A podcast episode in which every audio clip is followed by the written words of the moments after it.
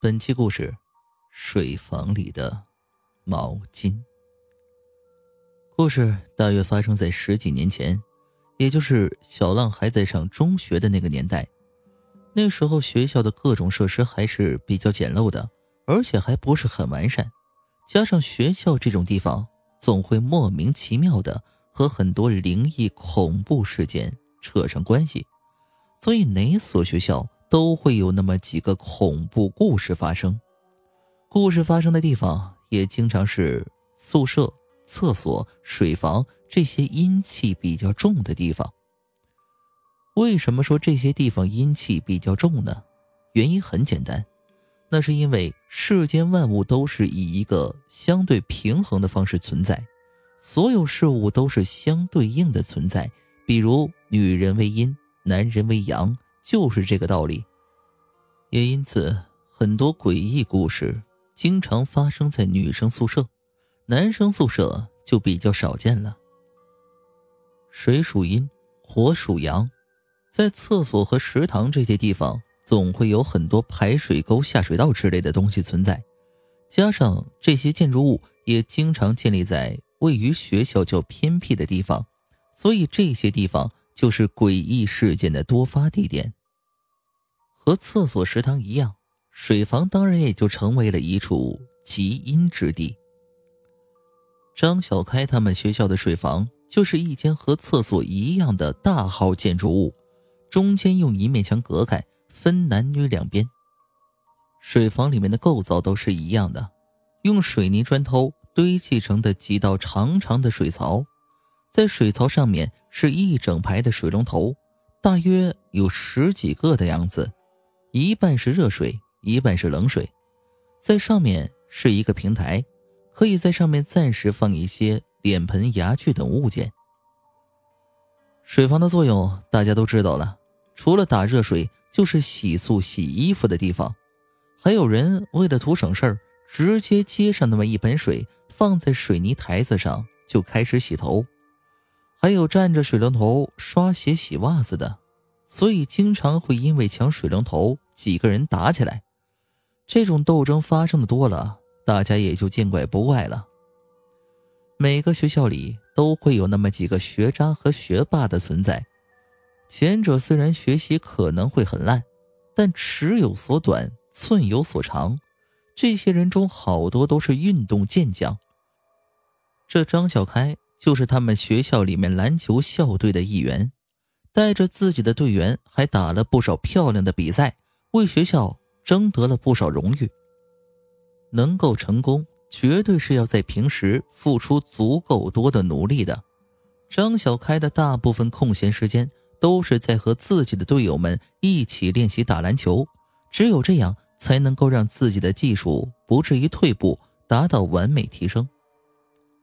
这天是周天，学校里没有课。下午的时候，小开和队友们打了一下午的球，直到肚子饿得咕咕叫了，才一起跑到水房，准备清洗一下身上的臭汗，之后再去食堂美美的吃一顿，补充一下快要过度消耗的体力。他们那个年纪真是能吃长身体的时候。小开让几个队员先洗漱完毕，去食堂给自己占位置，之后自己才慢悠悠的。接了一盆水，开始清洗。当小开头发湿淋淋的，想要寻找毛巾的时候，发现带来的洗漱用具全都被队友给带走了。靠！这些不讲义气的小气鬼，不知道本队长还没用完吗？小开笑骂了几句，开始用手拨弄着自己那一头湿漉漉的短发，以此来加快头发风干的速度。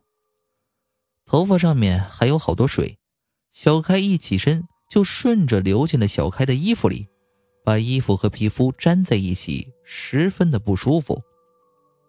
小开索性将上衣脱下，搭在一旁的水管上，对着水龙头将自己的上半身也洗了洗。洗完之后，想要将脱下来的衣服穿好的时候，发现自己挂衣服的水管上竟然不知道什么时候。多了一条毛巾，毛巾是白色的，上面还有个穿着岛国和服、拿着把扇子的矮子国女人。小开知道这种毛巾是刚刚流行起来的，在毛巾沾上热水的时候，上面图案里那个女人的衣服会消失不见，露出那些小孩子不能够乱看的东西。哎，不知道是谁这么流氓，竟然带了这么一条毛巾来学校，还遗落在了水房里面。小开也顾不上那么多了，将毛巾取了过来，将身上的水渍擦了干净，之后又好奇的将毛巾递到了热水管下面。在热水的冲刷下，那个图案女人身上的衣服渐渐消失不见。小开瞪大眼睛，心脏砰砰的跳着。又胆怯又好奇的看着图案的变化。哎呀！一声女孩子的喘叫声传来，声音很短也很轻，小开听不出是从哪里发出来的，也不能够确定自己是在幻听吗？还是真的有谁发出了声音？听了一会儿，见声音不再发出，小开也没当回事儿，看着手上的毛巾。由于温度不够，那些衣服已经渐渐的穿回到那个女人身上。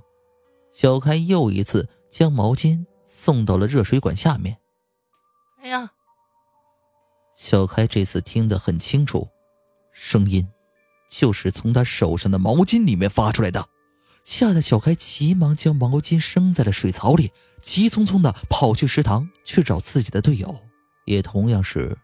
最信任自己的铁哥们，将自己刚刚的经历说给他们听。不过他们一个个却都是半信半疑、不太相信的样子。见状，小开就拉着他们来水房，说那条毛巾估摸着还扔在水槽里，带他们来一看究竟。可是当几个人来到水房的时候，发现那条毛巾上面却是空空如也，什么团也没有，就是一条。普普通通的白毛巾。几个人为了来跟小开验证水房里有鬼的真实性，连午饭都没有来得及吃，可是到头来却是一无所获，心中不免有些不满，还笑话小开说小开是个胆小鬼。由于没有证据，小开只好任由他们几个狠狠的奚落了自己一顿。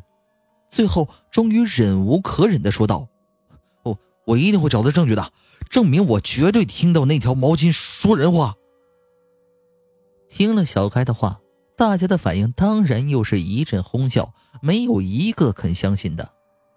最后一个人出来打圆场说：“不管是不是真的，大家不相信还是相信，还是应该填饱肚子要紧吧。”这时候大家才想起来。全都没有晚饭了，于是，一大波人又一次杀向了食堂。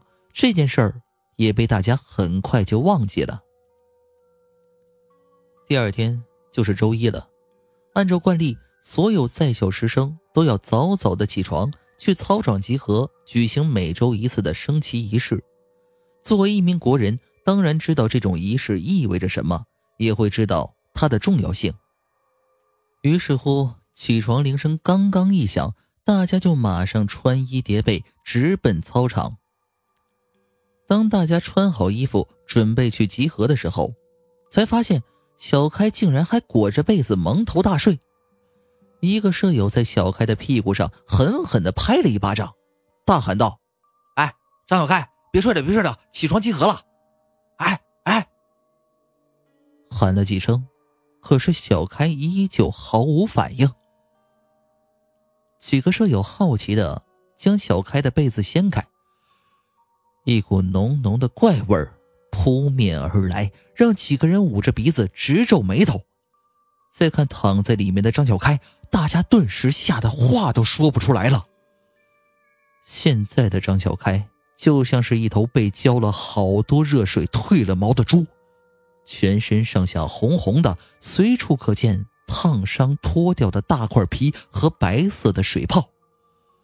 有人不小心碰到了小开的头，只见小开的头发也像浮尘一样，一撮撮的掉落下来。看到这一幕，舍友们惊叫着去报告宿舍老师。很快，警察和幺二零的车呼啸而至，将小开用救护车拉走了。